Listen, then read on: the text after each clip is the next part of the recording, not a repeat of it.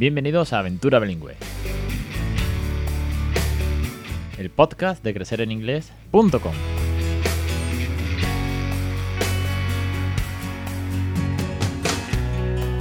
Capítulo 236, el 24 de diciembre de 2020. Muy buenas, mi nombre es Alex Perdel y esto es Aventura Bilingüe. Antes de comenzar, ¡Feliz Navidad! Hoy es 24, así que Nochebuena. Espero que paséis muy buenas fiestas en familia, sin dispersaros, sin juntaros con mucho. Es lo que toca debido al COVID.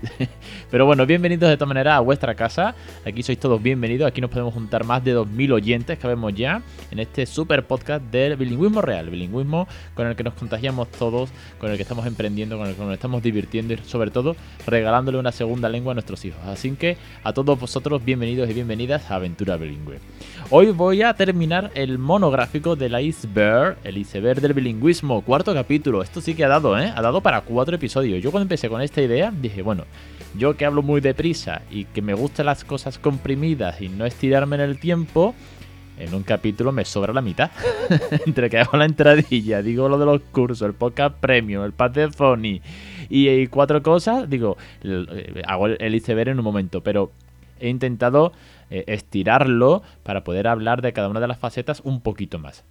Y aún así, seguramente eh, podría estirarlo mucho más y podría traer a más gente para comentarlo, pero bueno, tampoco es cuestión de echar aquí un año entero hablando de esto, porque hay muchas cosas por hablar y porque se acaba el, el 2020 ya con el capítulo de la semana que viene, cierre especial como siempre, un capítulo muy especial, emotivo, un poco de resumen, ya, veréis qué tal, alguna sorpresilla como siempre.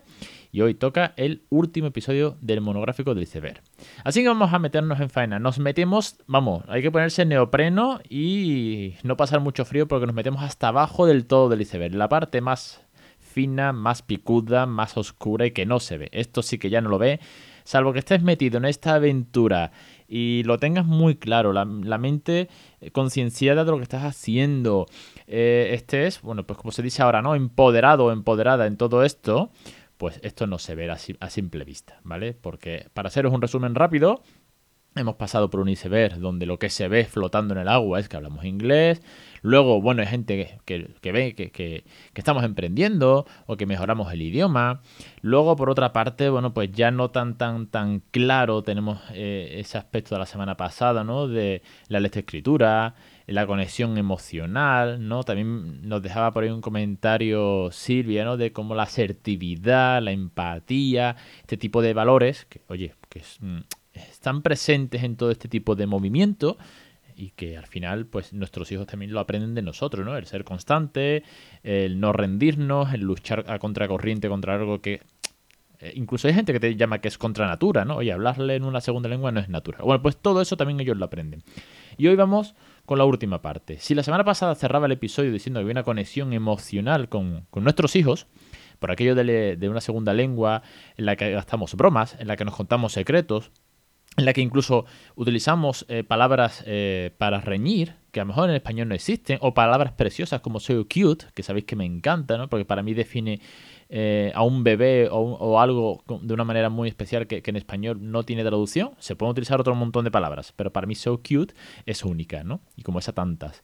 Pues hoy, cuando vamos al final del iceberg, otra de las conexiones que hay, y que esto y vosotros sois prueba empírica. Ya sabes que me gustan mucho los datos empíricos. Soy muy, muy de ciencias en este sentido y me gusta pues ir a la fuente, los datos científicos, este tipo de cosas. Pues hoy un poco va por ahí el tema. Porque la primera conexión de las que os voy a hablar es la conexión con otras familias. Y digo que vosotros sois datos empíricos. Porque la conexión que aquí se ha formado entre toda esta comunidad de bilingüe, de familias criando bilingüe, familias no nativas, eh, toda esta comunidad es única. Esto cuando tú empezaste seguramente no lo veías, esperamos, ni por asomo. Pero porque igual ni, siquiera sabías que existía esta comunidad. Ni siquiera sabías que había una plataforma como si fuese Netflix del bilingüismo de crecer en inglés. O que estaban otras tantísimas teachers y familias apostando, compartiendo, motivando, inspirando y ayudando a criar a bilingüe. Que es lo que siempre digo, ¿eh? Ojo que aquí yo creo que esto es, eh, es un proyecto global es un proyecto donde cada uno le da un tinte diferente. Es un proyecto en el que todos tenemos que sumar y donde el objetivo es común. ¿vale? Aquí yo creo en la sinergia, por eso tengo un equipo de teachers que, con las que eh, colaboran conmigo, o con las que, mejor dicho, trabajo mano a mano, ¿no? No, no creo en la competencia, creo en la sinergia. Y en ese, en ese contexto, la, la conexión familiar con otras familias criando bilingüe es muy importante. Tal vez es, llega a ser, no solamente porque estemos al fondo del iceberg, es también base. Es base para los momentos difíciles. Hay grupos de WhatsApp, hay grupos en Facebook, hay grupos eh, eh, bueno, eh, de, compartir por historias, incluso también, que en alguno que otro me, han metido en algún grupo de varias, pues privados de Instagram, ¿no? entonces, claro, cuando tú encuentras a lo mejor a día de hoy ya llegas a, crear, a criar bilingüe y ves que hay un movimiento y te puedes unir. Pero de primeras, muchos de los que estamos aquí, de la generación de, mi hijo Raúl, que somos de, que es de 2015, de 2016, 2014, en esa trancha, en esa horquilla de años, hay un montón de familias metidas, que todas empezamos a solas. A solas pensando que éramos raros, a solas pensando que, que nadie nos iba a entender, a solas sin saber a dónde acudir eh, para preguntar una duda o para encontrar un recurso, aunque sea una flashcard o, un lista de vocabulario. No sé, yo me sentí muy solo al principio. Por suerte, mm, eh, ya encontré, al poco de empezar, pues encontré a Mariña de Spanglish Peque, eh, encontré a, Eva de Inglés con tu hijo, encontré, encontré a, a, Diana San Pedro, por supuesto, con su libro. Y claro, eso ya empezó a ser un poco de, abrirme los ojos, de no estar solo, de no decir, hostia, es que estoy solo aquí, es que no sé a quién preguntarle, no sé si tengo un mal momento, ¿con quién me puedo desahogar? A día de hoy eso, por suerte, está solucionado y aquí vemos un montón. Y de verdad que cuando me llegan consultas, preguntas eh, o email, llámalo un, un email, un simple email, o incluso gente que me manda audios por Instagram, por privado, pues a mí me hace mucha ilusión y luego me explayo y luego le respondo directamente en un audio por mitad de la calle o llego a casa me paro y respondo. Porque creo que esa comunicación es fundamental, es base de este bilingüismo. Y aquí está hoy presente en el iceberg. Muy al fondo, muy al fondo, muy al fondo, porque esto no se ve mm, a ciencia cierta, pero ahí está. Luego nos metemos en otro aspecto, otro aspecto muy, muy importante, pero que esto sí que ya que cuesta verlo, ya esto, mm, vamos, es que igual no sabes ni lo que es. O igual sí. Espero que sí porque es una corriente que tiene ya más de 30 años, que es príncipe de Asturias, ¿vale? Y que además ya se pone en práctica en muchos centros docentes. Pero como os imagináis, yo cuando empecé a crear bilingüe no tenía ni idea de quién era Edwin Garner, ni mucho menos qué leche son las inteligencias múltiples. ¿Os suena? Porque es un tema que me flipa. Tengo un libro en casa de inteligencias múltiples y he escuchado una cantidad de entrevistas a expertos en inteligencias múltiples para la educación que es una gozada, una auténtica gozada. El hecho de que no tengamos dos típicos, las dos típicas inteligencias, la lógico-matemática y la escritura oral, ¿no? para comunicarnos, sino que haya muchas más. Hay ocho. Está la lingüística, la lógico-matemática, la espacial, la musical, la corporal cinestética, la intrapersonal, la interpersonal y la naturalista. Esas ocho inteligencias hace que cada aspecto se pueda trabajar de una manera u otra. Esto da para mucho, da para curso, y es un curso que llevo apuntado desde hace bueno, no sé. O puedo, sin exagerar, puedo decir que llevo por lo menos como que dos años con este curso que lo voy trabajando a ratos. Hay, meses que no lo toco, hay meses que me pongo y empiezo a redactar contenido, hay veces que grabo al peca haciendo una cosa, porque es un tema que me flipa.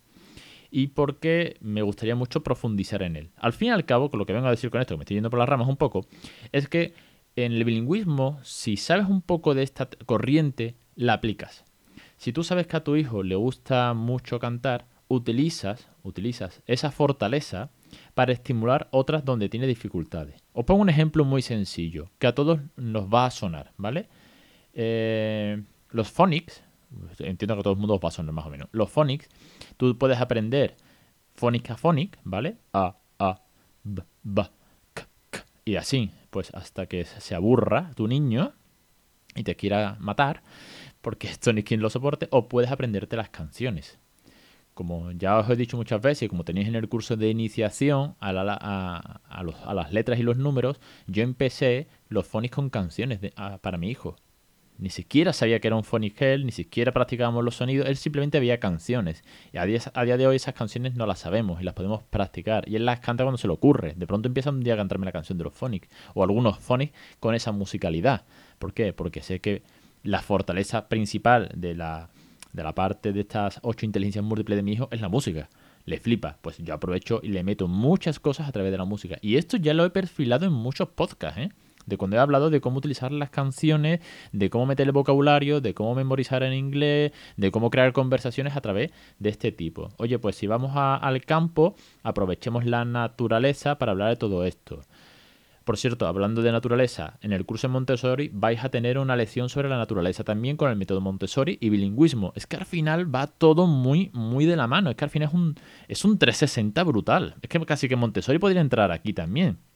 Así que fijaos si, da, si da el bilingüismo para, para rato, ¿eh? Y esto de las inteligencias múltiples es una, me parece una pasada, porque cuando le sabes de lo que va, y ves el potencial que tiene, aunque está muy abajo, muy abajo, porque no es que tú estés todo el día con las inteligencias, los, un póster de inteligencia múltiple puesto en el frigorífico, pero si sabes de qué va, lo puedes aplicar muy bien. Así que ya os digo que tengo curso pensado, necesito eh, más días, o más horas en el día, mejor dicho, para montar todo esto, pero está pendiente, está pendiente. Espero de verdad, si os gusta, mandarme feedback y sobre todo meterme presión, ¿vale? Acepto que me metáis presión, que no tarde mucho, ¿vale? Y por último, por último, para cerrar, cerrar ya este iceberg, este monográfico, la última parte, la parte que ya sí que no se ve, salvo que me escuches mucho a mí, que de esto mm, hablo bastante, de esto comparto muchas stories, de esto eh, hay un, una newsletter lo que estéis apuntados en la newsletter, a las, no sé si a las 5, 6, 7 semanas de estar apuntados, llega un email con toda esta información. Y por aquí han pasado científicos, han pasado doctores, han pasado autores sobre la neurociencia. Para mí es un campo fundamental que demuestra al final todo esto. Quiero decir, porque el bilingüismo estaría muy bien, sería muy épico, sería muy eh, bonito, sería muy castillos en el aire si no tuviese una, una base científica. Si yo lo que quiero es hacer una cosa, pero al final no hay una base que lo contraste, si no hay una base que lo demuestre, no tiene sentido. Entonces, por eso lo pongo el último, ¿vale? Para mí la neurociencia, aunque sí que la tengo muy presente, para mí estaría mucho más arriba, en mi caso particular, porque la controlo ya mucho, ojo, que yo no soy neurocientífico, la controlo mucho en el sentido de que estoy muy pendiente, que busco noticias, que voy leyendo, que mm, veo los estudios que van saliendo, que han venido por aquí los autores, los libros y tal, entonces para mí estaría muy arriba. Pero entiendo que esto no ve ni el tato. Esto no se para a verlo nadie. Salvo que estés, como ya os digo, muy, muy metido. Tal vez hoy, tal vez el episodio de hoy eh, el iceberg podría darse la vuelta. Si me sigues a mí, veréis que hablo mucho, por ejemplo, de, neurociencia, más que de que yo hable inglés. Yo en el podcast hablo más de esto y los stories de Instagram que yo hablando inglés. A mí no me veis casi nunca, ¿no? No, no, no es mi fuerte. Para eso está Débora, que es nativa y está en el, en el podcast premium. Pero sin embargo hablo mucho de esto. ¿Por qué? Porque es una base que ya os digo que, le da sentido y que lucha contra los bulos, que lucha contra los miedos y consigue que esto funcione. Así que echarle un vistazo siempre, siempre que podáis ir nutriendo de la neurociencia para empoderaros aún más, para motivaros aún más, para sobre todo salir de duda y que veáis que esto tiene muchísimos, muchísimos beneficios. No solamente el hecho de que podamos conectar emocionalmente, de que mejoremos un idioma, de que podamos presumir de que nuestro hijo se sabe las canciones o puede ver la tele en versión original sin problema. Es que también tiene beneficios a nivel cognitivo, tiene beneficios a nivel neuronal, tiene beneficios a futuro. El simple hecho de poder buscar un trabajo, viajar en, el día de mañana, o a nivel también de materia gris dentro del cerebro que tarda más en desaparecer, en que además las neuronas tienen conexiones más potentes entre ellas, etcétera, etcétera, etcétera. Así que de todo esto, de todo esto, o todo esto, mejor dicho, todo esto estamos haciendo estamos haciendo un trabajazo brutal que había que poner en valor, ya que el 2020 ha sido un año, en cierto modo, un poco de mierda, por todo esto del COVID. Espero que todos vosotros y vosotras estéis bien y vuestros familiares y allegados, que lo de allegados está tan de moda. Espero sinceramente que estéis bien. Para nosotros ha sido un año, pues también eh, difícil en algunos aspectos, precioso en otros, con la llegada del peque, pero que también hay que poner en valor la cantidad de cosas que hacemos para que le regalemos una segunda lengua. Y parte de ello es este podcast, eh, son los cursos, son las tirchas, es la comunidad, y sois vosotros y vosotras, al fin y al cabo, que al final también me ayudáis a estar aquí una semana más. Sin vosotros yo no estaría, porque si nadie me escucha o si nadie me responde y nadie me comenta, pues yo me aburro y me pongo con otra cosa. Pero como vosotros me dais alas, pues aquí sigo. No me enrollo más, os espero la semana que viene en el último episodio del año, podcast resumen, podcast motivacional podcast con alguna sorpresa. A ver si me sale bien, que todo esto hay que atarlo fino. a ver si puede ser. Y, nada más, que muchísimas gracias a todos, que nos vemos en, la semana que viene, el 2021, que tengáis muy buena noche buena, que tengáis un final de año estupendo, cuidadito con la juga, aunque esto lo diré la semana que viene, que también cae el episodio en día 31 y os espero la semana que viene. Un saludo y un besazo a todos.